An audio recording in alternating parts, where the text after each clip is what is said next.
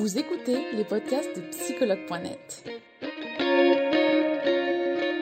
Un espace dédié au bien-être émotionnel par des experts de la psychologie et de la santé mentale. Commençons ce podcast.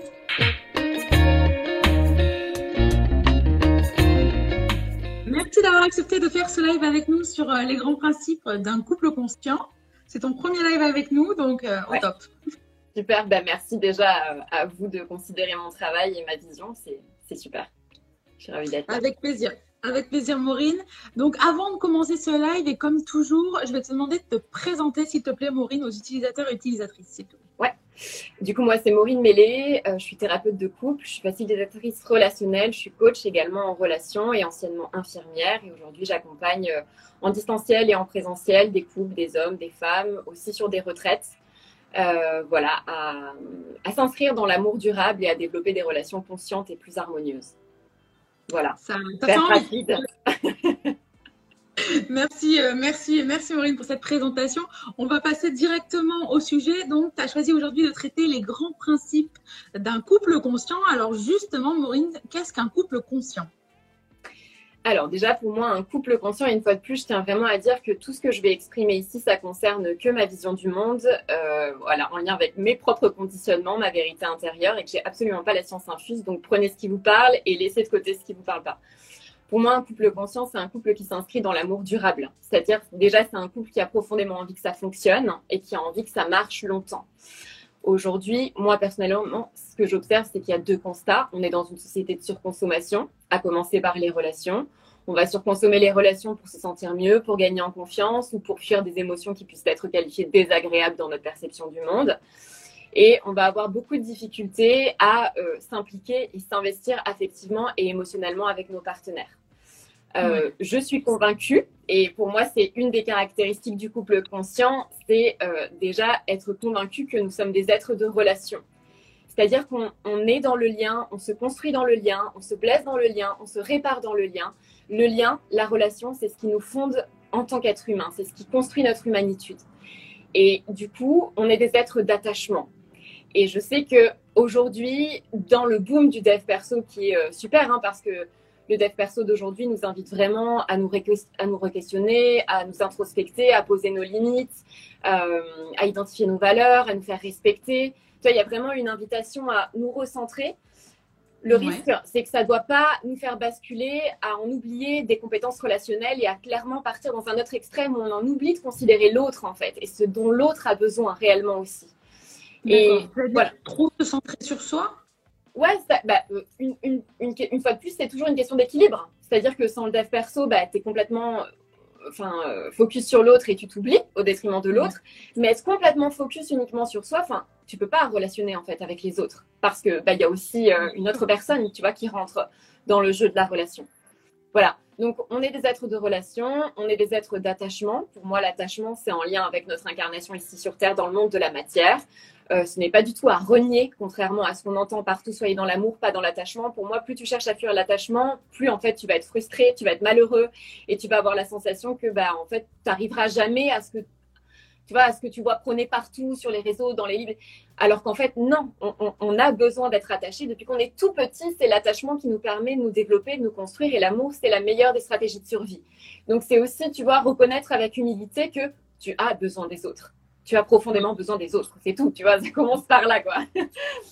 voilà. Et, euh, et, et, une fois de plus, euh, pour moi, le couple conscient, c'est aussi celui qui part du principe que c'est grâce à la relation qu'il va pouvoir aussi pleinement se développer, euh, et dans leur entité couple et individuellement, puisque à partir du moment où tu es en sécurité, et depuis la nuit des temps, hein, dans notre système de survie, on est branché à notre cerveau reptilien, hein, on a besoin de survivre en fait. Et pour survivre, on a besoin d'être en lien. Voilà, parce que si, si tu es tout seul sur une île déserte, tu vas pas tu vas pas tenir très longtemps en fait. Tu vois, il y a vite un moment où tu vas péter les plombs quoi. C'est certain. Et puis je suis pas sûre que ce soit une vie de rester sur une île déserte non, plus, de ne pas avoir de connexion. En tout cas, moi je peux pas, hein, j'assume. je peux pas. D'accord. Euh, du coup, Maureen, on en revient à notre couple conscient. Donc, tu nous disais que finalement, euh, il fallait pas se, euh, finalement, bah, donc il fallait toujours cet, équilibre finalement dans la communication. ne pas rester que centré sur soi-même aussi, se, se, connecter à l'autre, c'est important. Alors, justement, Euh, alors, il y a notre deuxième question qui est comment réunir le couple intérieur? Est-ce que tu peux parler justement de ce couple intérieur? C'est quoi? Ouais, pour moi, c'est fondamental de, parler de cette notion-là parce que, euh, évidemment, le couple, il commence en soi. Euh, il commence avec ta polarité féminine et ta polarité masculine. C'est-à-dire que moi, je pars du principe que dans l'univers, euh, il y a vraiment un système complémentaire du pôle féminin et du pôle masculin qui va se matérialiser dans le monde de la matière et partout, tu vois, dans toutes les mmh. choses qui nous entourent. On a tous en nous, à mon sens, une fois de plus dans ma vision du, du monde, un homme et une femme qui vit. Et euh, le but, pour moi, c'est de parvenir à réunir ces deux entités pour pouvoir justement s'octroyer l'espace de vivre cette richesse et cette complémentarité. Et si tu parviens à faire la paix conjugale, entre guillemets, dans ton intérieur, bah, tu seras d'autant plus en paix avec ton partenaire. Donc pour moi, le masculin, aujourd'hui dans notre société, on est plutôt témoin, à mon sens, d'un masculin qui est déséquilibré. Euh, et quand je dis masculin, c'est aussi chez les femmes hein, et aussi euh, sur le plan sociétal. Hein. ça ne concerne absolument pas que les hommes mais sur un masculin qui va manquer d'humilité, un masculin qui va diviser, qui va séparer, qui va chercher à, à servir. Euh, voilà, et c'est valable depuis euh, un bon moment maintenant. Et on est sur un féminin qui aujourd'hui est en train de, de s'expandre, de monter un peu plus en puissance, mais qui parfois va le faire par la force du masculin. Donc tu vois, il y a quelque chose qui est en train de se travailler, de se rééquilibrer à ce niveau-là sur le plan sociétal, mais il y a encore beaucoup de travail. Donc le masculin, pour moi, c'est l'action juste. Tu vois, c'est la force, c'est la matérialisation dans le monde du danse de ce que va conceptualiser le féminin. C'est euh, le guerrier qui protège sa tribu. Pour moi, quand on arrive à euh, être équilibré dans son masculin et à se relier avec ce, à, ce masculin à l'intérieur de soi, déjà, au sein de nos relations, on va prendre notre part de responsabilité.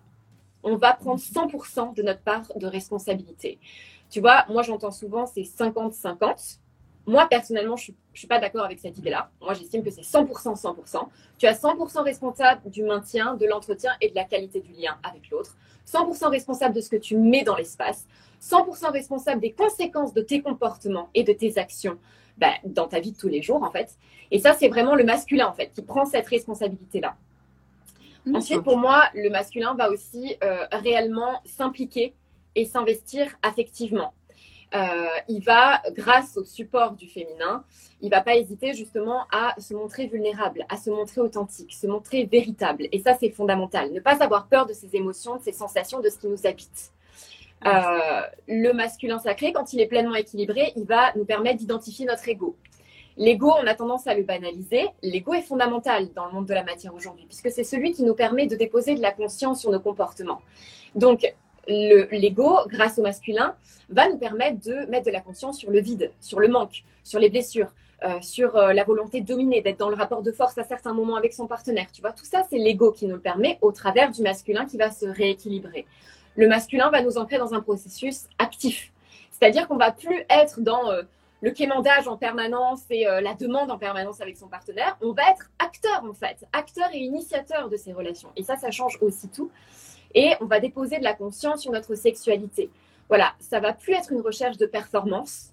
Quand le masculin, il est vraiment équilibré et qu'il est au service du cœur, on va, être, on va plutôt voir l'acte sexuel comme un acte d'union au service de la connexion de deux individus. Voilà, dans ma vision du monde.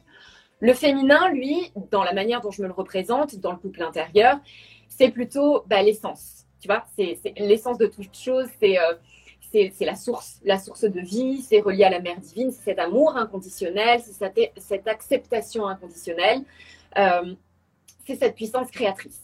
Et quand euh, le féminin, il est euh, pleinement équilibré et qu'il est en lien avec le masculin, pour moi, justement, il va nous permettre d'être relié à notre imagination, relié à notre monde intuitif, donc relié à toutes nos perceptions extrasensorielles, nos sens, nos ressentis, nos émotions, au service aussi du masculin. Il va nous permettre de développer notre intelligence émotionnelle, donc intelligence émotionnelle, compétence relationnelle, capacité à être compassionnel, à entendre et à réceptionner ce qui se passe dans le monde de l'autre. Il va nous permettre d'aller au-delà des mots, de prendre soin de l'autre, de plus être uniquement focus sur soi.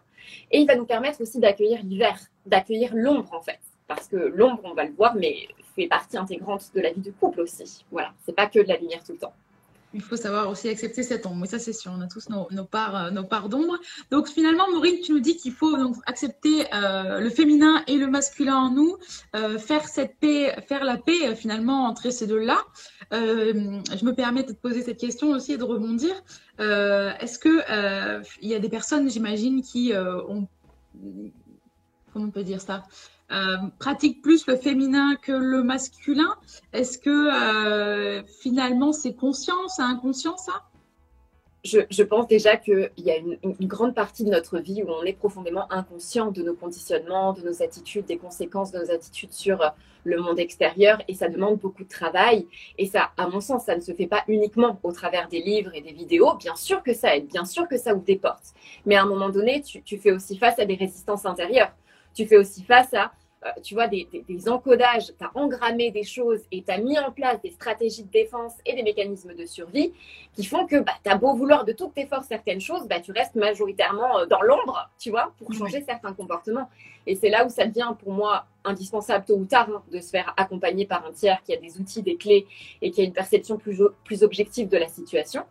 Mais je pense que aujourd'hui, on est dans une société qui arrive à mettre beaucoup plus le focus. Tu vois, il y, a un vrai éveil des consciences il y a une montée en puissance sur le plan collectif de, voilà, de, l'éveil et de, et de la prise de conscience de dans quoi on vit, comment c'est de relationner, comment on peut faire, la preuve avec le boom du dev perso.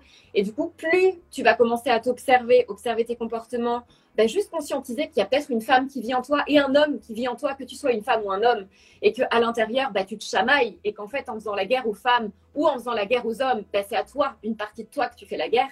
Le jour où tu commences à comprendre ça, tu peux mettre en place des petites actions qui vont te permettre de voilà d'être plus euh, plus en paix euh, avec ton masculin et ton féminin. Mais ça prend vachement de temps et c'est pas une fois que tu l'as atteint que ça reste. Hein. Oui. c'est susceptible de se déséquilibrer à n'importe quel moment aussi, quoi. J'imagine et j'imagine aussi qu'il suffit pas de se le dire pour que ça devienne finalement euh, conscient. Il y a tout un travail Bien sûr. au quotidien à faire. Enfin, Merci, moi, en Merci Maureen pour cette explication. Est-ce que tu peux nous en dire plus aussi sur les grands principes du couple conscient? Alors, pour moi, j'ai identifié plusieurs principes et une fois de plus, je, parle de moi et de ce que j'ai pu euh, expérimenter dans mon propre couple, euh, qui a été une grande expérience en soi depuis des années. Euh, du coup, pour moi, l'un des premiers principes d'un couple conscient, c'est de croire en l'amour. Déjà, de croire en l'amour et de percevoir le lien d'attachement, non pas comme une preuve d'une non-évolution, une preuve euh, euh, du fait qu'on n'est pas abouti euh, ou qu'on est mal sans l'autre, mais au contraire comme une recherche de lien, de relation, de connexion et comme une part intégrante à notre, notre caractéristique d'humain. Voilà. Donc déjà, pour moi, c'est fondamental de, de remettre l'attachement à sa place et d'arrêter de le diaboliser et de croire en l'amour. C'est fondamental pour moi aussi d'être authentique. C'est-à-dire qu'on lâche un petit peu, tu vois, cet amour romantique des débuts de relation où on va beaucoup projeter sur l'autre et où on va chercher à donner, entre guillemets, c'est plutôt instinctif, mais la, la, meilleure version de soi-même en cachant ce qui pourrait euh, déranger. Or, moi, je pars du principe que plus tôt tu te montres tel que tu es, plus tôt tu es authentique, plus tôt tu es véritable, et plus vite, en fait, tu peux commencer réellement à construire quelque chose bah, qui est vrai, en fait, tu vois, de l'amour vrai, quoi. Euh, Ensuite, pour moi, ce qui me paraît euh, hyper important, c'est d'honorer l'ombre. Et c'est très en lien justement avec cette notion d'authenticité. Pour moi, la relation, c'est vraiment elle qui va te permettre euh, de mettre en lumière des parties de toi que tu juges sales, pas cautionnables, pas acceptables, mauvaises. Tu vois, toute cette dichotomie dont on a hérité aussi, hein, par mal de, de dogmes religieux aussi, mais de c'est bien, c'est pas bien, c'est mal, c'est mauvais, c'est waouh Et tu vois, la relation, au travers du lien que tu vas entretenir avec ton partenaire, cette possibilité de dire, ben voilà, en fait, moi, c'est tout ça. Et il y a beaucoup de lumière, mais il y a aussi des choses où, tu vois, je me sens pas forcément à l'aise, où j'ai honte de ça, où je me sens pas bien par rapport à ça. Et waouh, au travers de la relation, bien, on va déposer de l'amour dans tout ça, en fait. Parce que tout ça, c'est juste. Et tout ça, ça a du sens. Euh, ensuite, pour moi, il y a vraiment cette notion de, je l'ai déjà dit avec la notion du masculin, mais de s'impliquer et de s'engager. Voilà, au travers de la relation. Il y a beaucoup de gens qui flippent à l'idée de l'engagement. Mais euh, dans l'idée de je m'engage avec toi, ça ne veut pas dire je passe toute ma vie avec toi. Hein. Demain, je suis libre de partir si je veux partir. Pour moi, la notion d'engagement, c'est vraiment le choix de, de s'investir émotionnellement, de s'investir affectivement, de donner de soi, en fait, de se montrer, tu vois. Mmh. Et euh, c'est aussi un, contrat, en fait, qui est plus ou moins explicite en fonction des couples, mais un contrat d'honnêteté, un contrat de, respect, de coopération mutuelle. Et ça, pour moi, c'est très en lien avec l'implication et l'engagement émotionnel et affectif. Euh, ensuite, il y a la notion de responsabilité, évidemment. Alors ça, c'est indispensable. Tu es à 100% responsable de ce qui se passe en toi, évidemment, de tes sensations, tes émotions, tes conditionnements, tes blessures qui se réveillent.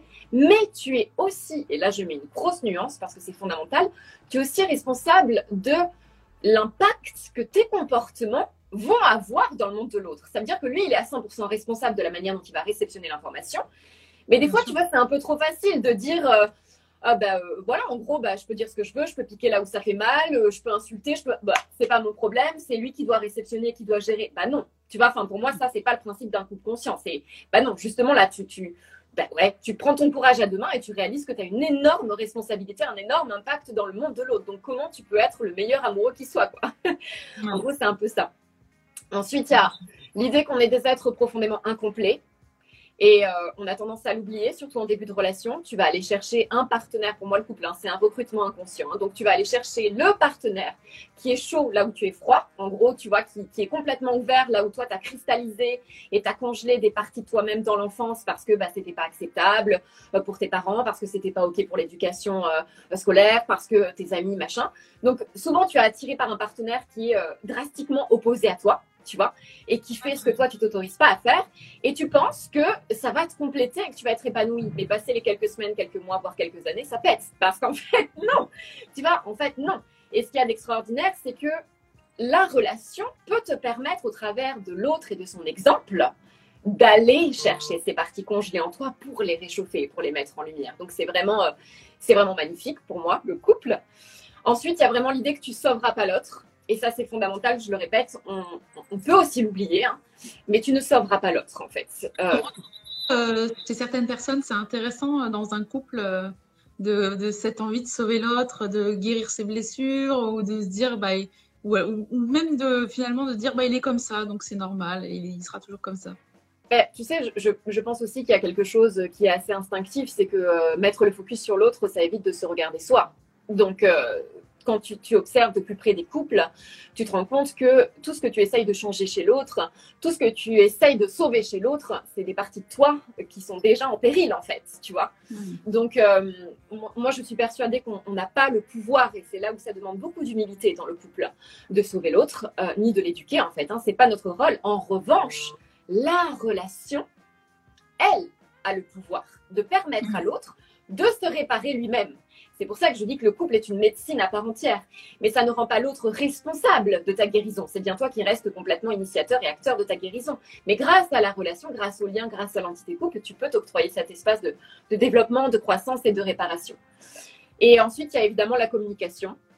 Apprendre à communiquer en conscience. Euh, voilà, communication consciente, communication non violente. Alors, les limites de la communication non violente, c'est qu'elle marche souvent que sur les non violents. Mais euh, ce qui est important, c'est euh, juste vraiment tenter de s'arrêter à la phénoménologie. Tu vois, vraiment s'arrêter aux mhm. faits eux-mêmes. aller chercher sur bah, qu'est-ce qui se réveille à l'intérieur de moi. Voilà, qu'est-ce qui se passe, comment j'interprète les choses, qu'est-ce que ça vient réveiller en moi, de quoi j'ai besoin profondément, quelle est l'histoire que je me raconte? Euh, qu'est-ce qui se passe dans le monde de l'autre et vraiment essayer de co-construire un espace ensemble où on va pouvoir euh, adhérer à un langage commun parce qu'on vient chacun d'histoires différentes, de familles différentes, d'éducations différentes. On a une vision totalement différente du monde. Donc, c'est fondamental, tu vois, d'arriver justement à créer quelque chose ensemble, quoi. Et enfin, euh, il y a vraiment cette idée de s'ancrer sur le don, j'arrête de j'arrête de demander constamment, j'arrête de demander constamment à mon partenaire et je donne, je donne, je donne. Mm.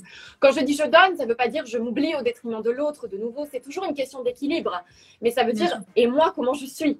Hein? Est-ce que je suis si irréprochable que ça? Ben non, pas tant que ça en fait. Finalement, moi aussi, je fais beaucoup de conneries à côté. Donc c'est aussi important de me consacrer à ce que je peux donner à l'autre de moi et le donner de la bonne manière, c'est-à-dire ne pas donner ce que j'estime être l'amour universel, mais donner ce dont l'autre a besoin, ce qui est eh être juste pour lui, tu vois, parce que ça c'est fondamental, sinon tu t'épuises à donner alors que l'autre réceptionne pas et vice-versa.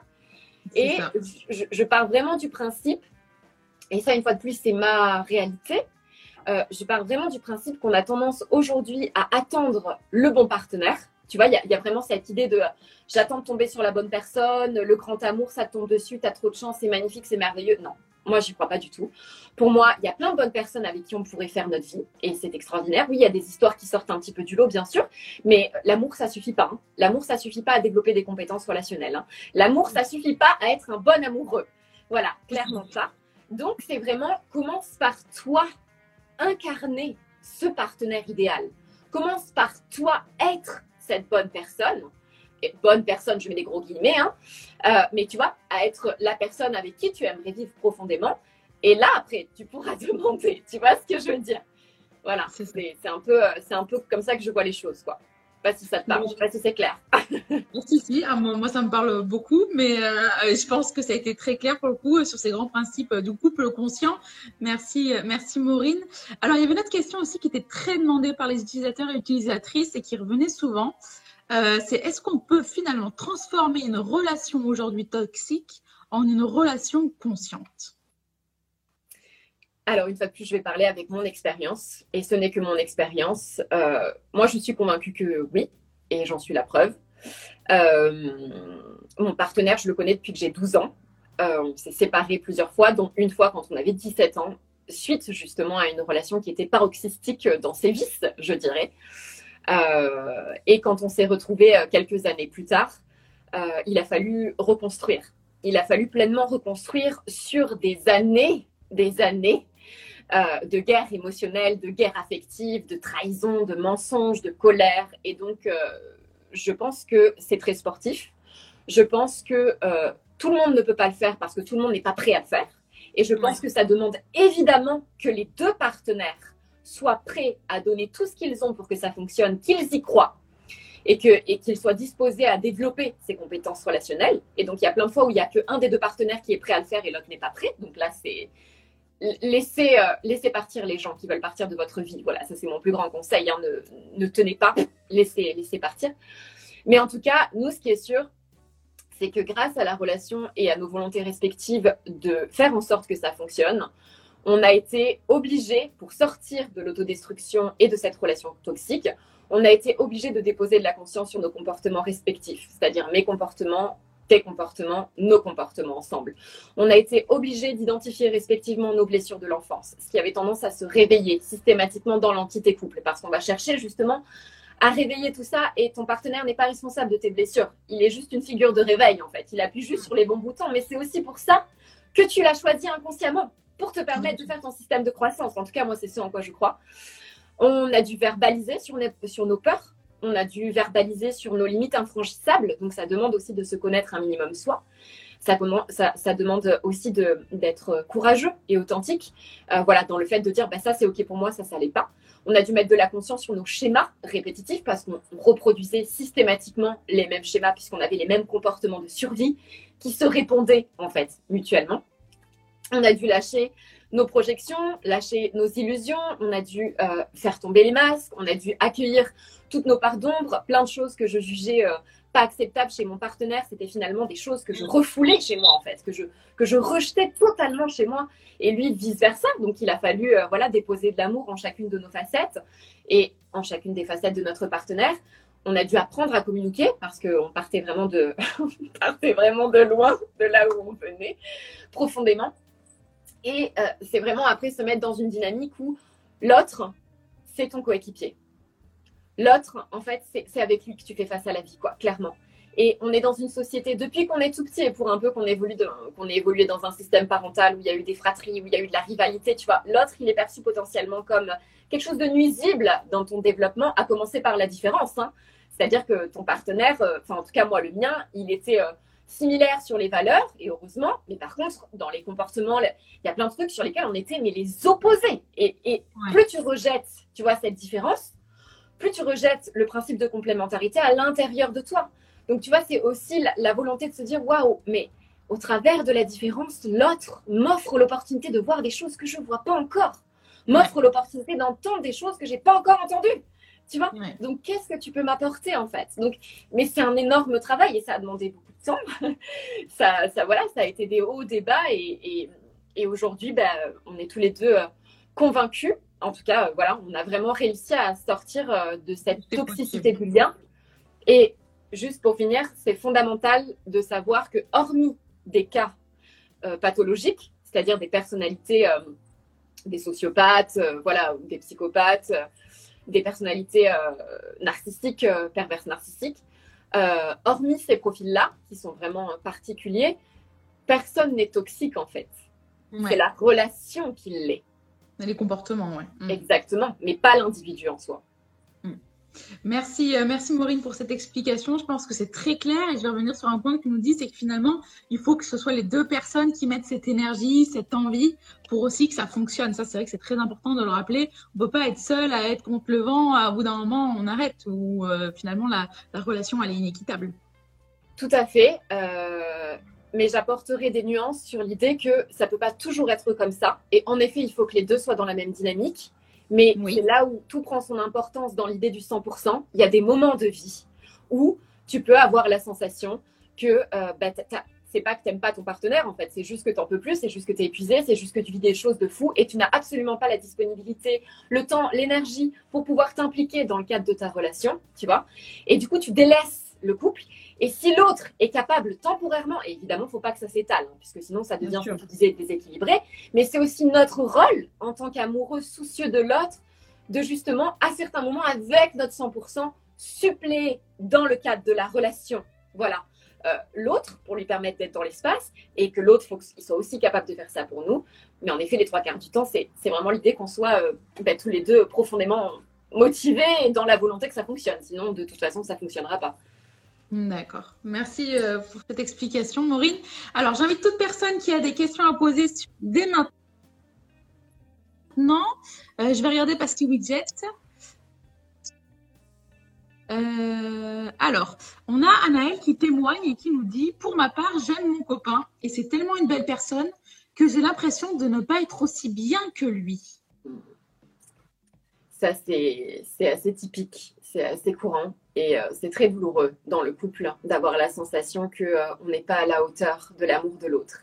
Et ça demande quelque chose, et je remercie énormément la personne qui a posé cette question, parce que je ne sais pas si j'en ai parlé, mais euh, l'idée de la conscience dans le couple, c'est aussi cette capacité dans les relations écologiques à recevoir.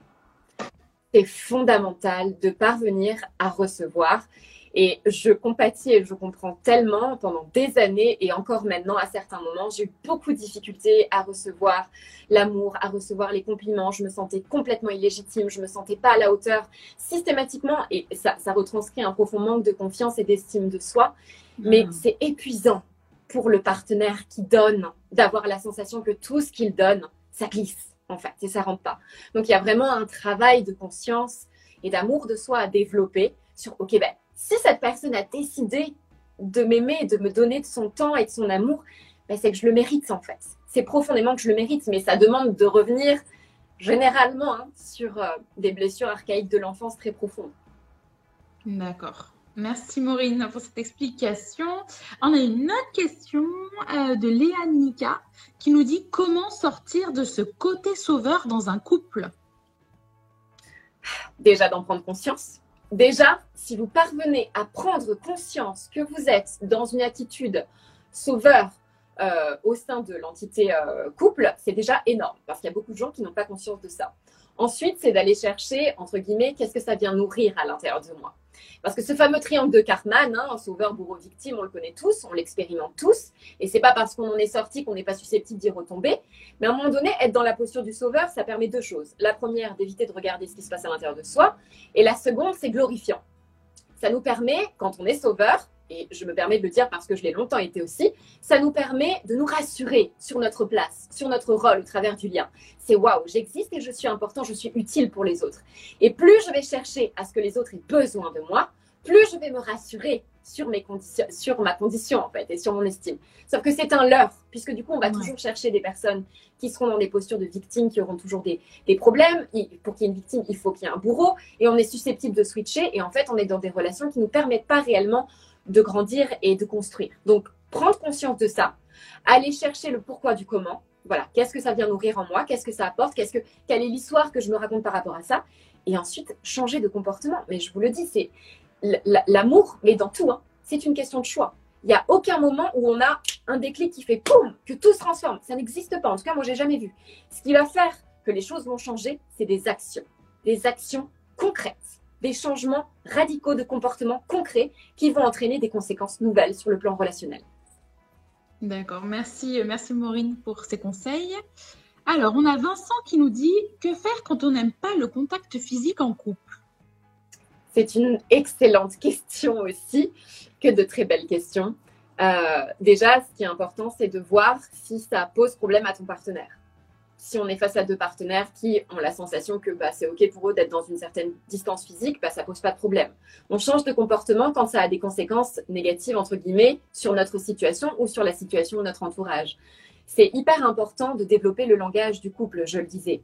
Si toi, euh, tu as de la difficulté à être dans le contact, dans la tendresse, dans le toucher corporel, que c'est difficile pour toi, que tu te sens peut-être intrusé, que c'est pas OK, que tu te sens mal à l'aise, c'est tout à fait légitime, tu as tout à fait le droit.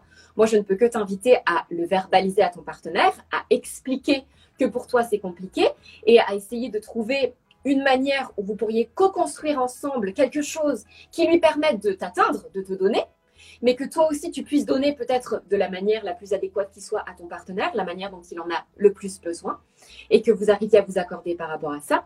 Et ensuite, de venir euh, euh, aussi se questionner sur bah, d'où ça vient en fait d'où ça vient cette difficulté à être en lien sur le plan physique, qu'est-ce qui se passe, et vraiment aller chercher, aller creuser et aller déposer de l'amour en tout ça, parce que bah, on a besoin en tant qu'humain de ce contact physique profondément, et c'est hyper important de, de, de se laisser l'espace. Et je vais dire un exercice hein, très simple hein, que je fais, euh, parce que ça me parle beaucoup. Pendant très longtemps, j'ai eu beaucoup de difficultés à me laisser euh, toucher dans le contact physique, alors que mon partenaire est quelqu'un de très tactile. Euh, et au départ, ce que je faisais, c'est dès qu'il venait me faire un câlin ou un bisou, je rejetais. Tu vois, c'était instinctif, quoi. Et puis, j'ai commencé à faire des efforts et à conscientiser. Puis, quand il venait, c'était bon, je prends. Mais tu vois, il y avait toujours, euh, voilà, une attitude corporelle, exactement, qui trahissait, tu vois.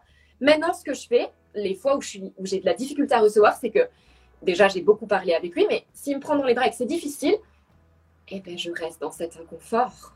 Et je mets de l'amour dans cet inconfort. C'est, je fais un câlin et waouh et ben là, je communique. Waouh, là, tu vois, par exemple, je me sens pas hyper bien, ça fait ça, ça fait ça, ok. Et en fait, ça devient quelque chose du couple. C'est quelque chose qu'on partage, en fait. C'est plus tu, c'est plus fuit. C'est vraiment accueilli dans l'amour. Et j'accepte de plonger dans cette ombre, dans cet inconfort. C'était ce que je disais avec honorer l'ombre. Intéressant. Merci euh, Maureen. Je pense qu'on a quand même qui, se, qui, qui pourront se reconnaître. Euh, on a la féerie de la Louve qui nous dit euh, oui, mais quand l'autre fait de la résistance et qu'il fait silence radio, que faire? Quand l'autre refuse de parler? Ben, une fois de plus, alors pour moi c'est très délicat de répondre à des questions comme ça parce que j'ai pas le contexte. Donc euh, voilà. Moi, ce que je pense, c'est qu'il faut respecter. Quand on est dans un couple qui est installé depuis un moment, il y a des moments de silence, il y a des moments où on a chacun besoin de se replier sur soi, et c'est fondamental de respecter ces temps d'intégration, d'intériorisation et d'introspection intérieure.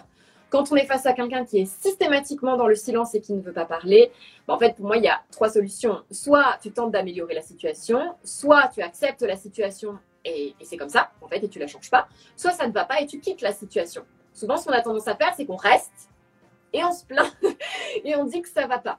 Donc, euh, en fait, voilà, c'est clair.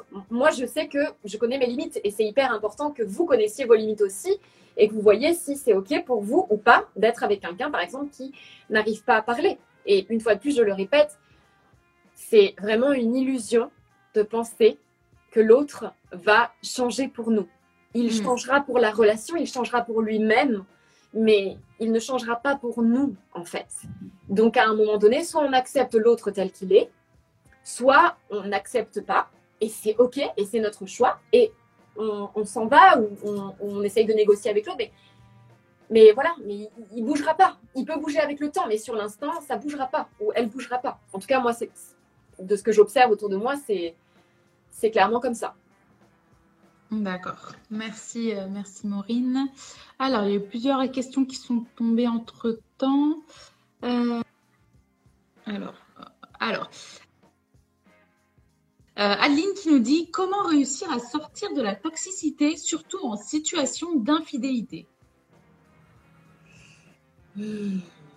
une question très intéressante encore de nouveau. il y a plusieurs choses. On parle de l'infidélité et on parle de la toxicité du lien. Euh,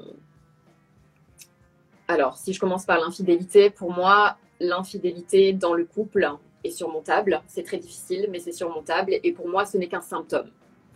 C'est pas un problème en soi, entre guillemets, c'est un symptôme. C'est-à-dire que c'est un, un, ça vient nommer une déconnexion, ça vient nommer euh, une difficulté que vous rencontrez les deux partenaires ensemble. Euh, c'est fondamental quand on est face à une infidélité, à mon sens, de s'octroyer l'espace de digérer et d'être en colère. C'est-à-dire que si on veut trop vite euh, passer à autre chose, pardonner, euh, en fait, on ne se laisse pas du tout l'espace de vivre ce que ça peut susciter chez nous. Alors, une fois de plus, je parle avec mon spectre de réalité. Peut-être qu'il y en a pour qui c'est complètement OK, mais il y en a d'autres pour qui c'est pas du tout OK. Il y a vraiment un franchissement des limites et ça peut créer des sensations d'être euh, trahi, d'être humilié, d'être blessé. Euh, voilà, peu importe ce que ça vient susciter chez nous en fonction de nos blessures et de notre histoire. Et du coup, pour moi, c'est vraiment indispensable de s'octroyer l'espace de dire waouh, alors là, c'est pas du tout OK pour moi. Je suis en colère et je prends de la distance émotionnellement et affectivement. C'est aussi hyper important de ne pas prendre de décision de suite, de se laisser le temps de vivre et l'espace euh, sa colère, mais de ne pas décider immédiatement de ce qu'on fait. Parce que justement, on est sur le coup d'une émotion. Et l'émotion ne va pas forcément nous aider à prendre une décision juste, en fait. C'est aussi fondamental de se préserver de l'entourage, dans le sens des points de vue de chacun. Parce qu'alors là, chacun va avoir euh, sa vision, son discours, euh, et, on peut être énormément influencé dans ces moments-là.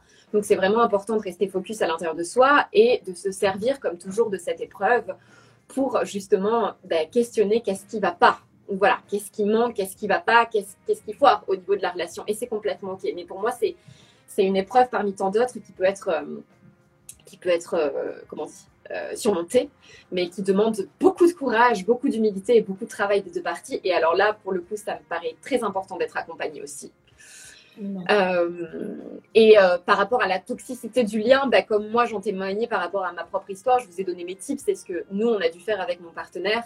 Après, j'imagine que pour chacun ce sera différent, mais une fois de plus, ne restez pas dans une relation pendant des semaines, des mois, des années post-infidélité à ne pas parvenir à pardonner votre partenaire parce que vous allez vous bouffer, vous allez bouffer votre partenaire, vous allez vous alimenter là-dedans et et ça fonctionnera pas quoi. Donc c'est vraiment important à un moment donné quand on voit qu'on peut pas dépasser ça et c'est ok de pas le dépasser.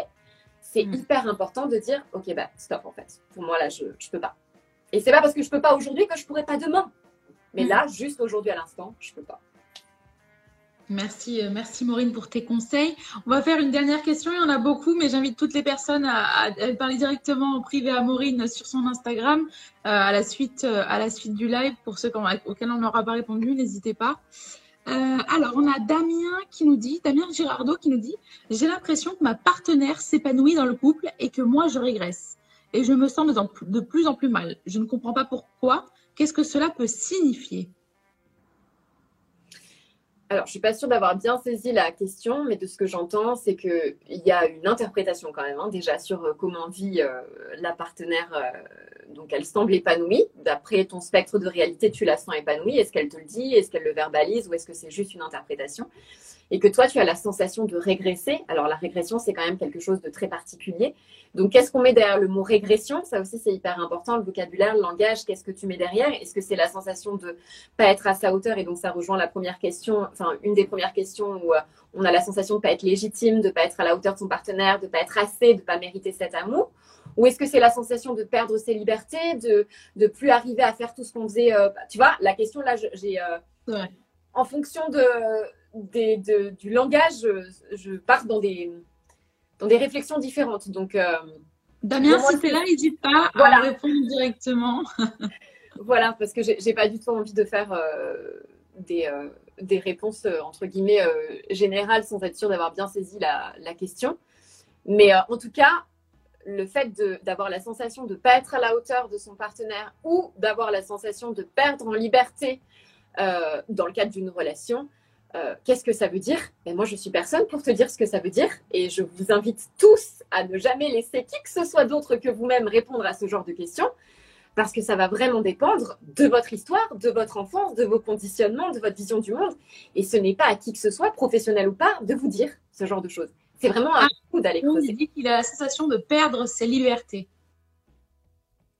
Ah, voilà.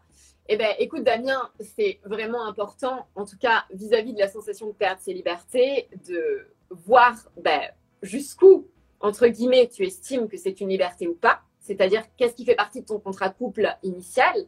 Un contrat qui est souvent implicite. Poser tes limites. Voilà, qu'est-ce qui est OK pour toi, qu'est-ce qui n'est pas? Qu'est-ce qui est OK pour elle, qu'est-ce qui n'est pas? Et à un moment donné, c'est aussi te poser la question de que représente pour toi l'entité couple Parce que c'est assez typique hein, chez les hommes, mais chez les femmes aussi. Hein. on diabolise beaucoup les hommes pour ça, mais il y a beaucoup de femmes aussi qui ont ce genre de, de, de, réveil, en fait, d'avoir la sensation de perdre leur liberté quand elles sont euh, dans un couple. C'est hyper important de se questionner sur, ben, attends, mais le couple, ça représente quoi pour moi? Mm. Et qu'est-ce que j'ai observé dans l'enfance en lien avec le couple? Comment était le couple parental Et quelles ont été, quelles ont été mes expériences passées avec le couple Qu'est-ce que je crois du couple? Quelle est l'histoire que je me raconte? Et concrètement, qu'est-ce qui se passe? Phénoménologie. Qu'est-ce qui se passe concrètement? Quels sont les faits, les actes qui me donnent la sensation que je perds en liberté? Parce que des fois, c'est juste une impression. Des fois, c'est juste une peur. Des fois, c'est moi qui me prive moi-même de mes libertés. Des fois, c'est réellement l'autre. Donc, c'est tellement complexe. C'est hyper important de développer vraiment sa capacité à déposer de la conscience sur ce qu'il y a autour de nous. Voilà. Merci. Merci euh, Maureen pour cette explication. Euh, et puis c'est intéressant parce que du, coup, il y a d'autres personnes qui, euh, qui s'identifient, qui disent qu'ils bah, ils ressentent la même chose que Damien. Donc voilà, c'est, c'est toujours super intéressant d'avoir différents points de vue et tes conseils, Maureen, parce que beaucoup pour tes conseils. Merci pour ce live sur les grands principes d'un couple conscient. Alors, je ne sais pas, Maureen, si tu avais autre chose à rajouter sur le couple, sur ton cabinet, si tu avais un message à faire passer, n'hésite pas. Le message que j'ai envie de vous dire, c'est croyez en l'amour. Voilà. Croyez en l'amour, croyez en le couple. Ne vous évertuez pas à maintenir quelqu'un qui veut partir de votre vie. Laissez-le partir. Vous, vous rendrez service et vous lui rendrez service. Et je, enfin, vraiment, je vous invite à ne pas lâcher l'espoir de vivre un jour le grand amour, si ce n'est pas déjà le cas, et d'être pleinement acteur et initiateur de vos relations, parce que je vous promets que ça existe et bien plus que ce qu'on croit. Merci beaucoup Maureen pour ce joli message que tu nous transmets. Merci encore. Euh, ben, je te souhaite une belle journée à toi et euh, ben, tu sais que c'est avec grand plaisir pour d'autres lives si jamais tu le souhaites. Carrément. Ben, merci beaucoup à toi. Merci à vous tous euh, voilà, de nous avoir écoutés pour toutes vos questions très pertinentes et puis peut-être à bientôt. Nous espérons que vous avez aimé le podcast d'aujourd'hui. Souvenez-vous que tous ces sujets sont disponibles sur notre site psychologue.net et que vous pouvez également voir la vidéo complète sur l'Instagram TV sur psychologue.net. Rendez-vous dans notre prochain podcast.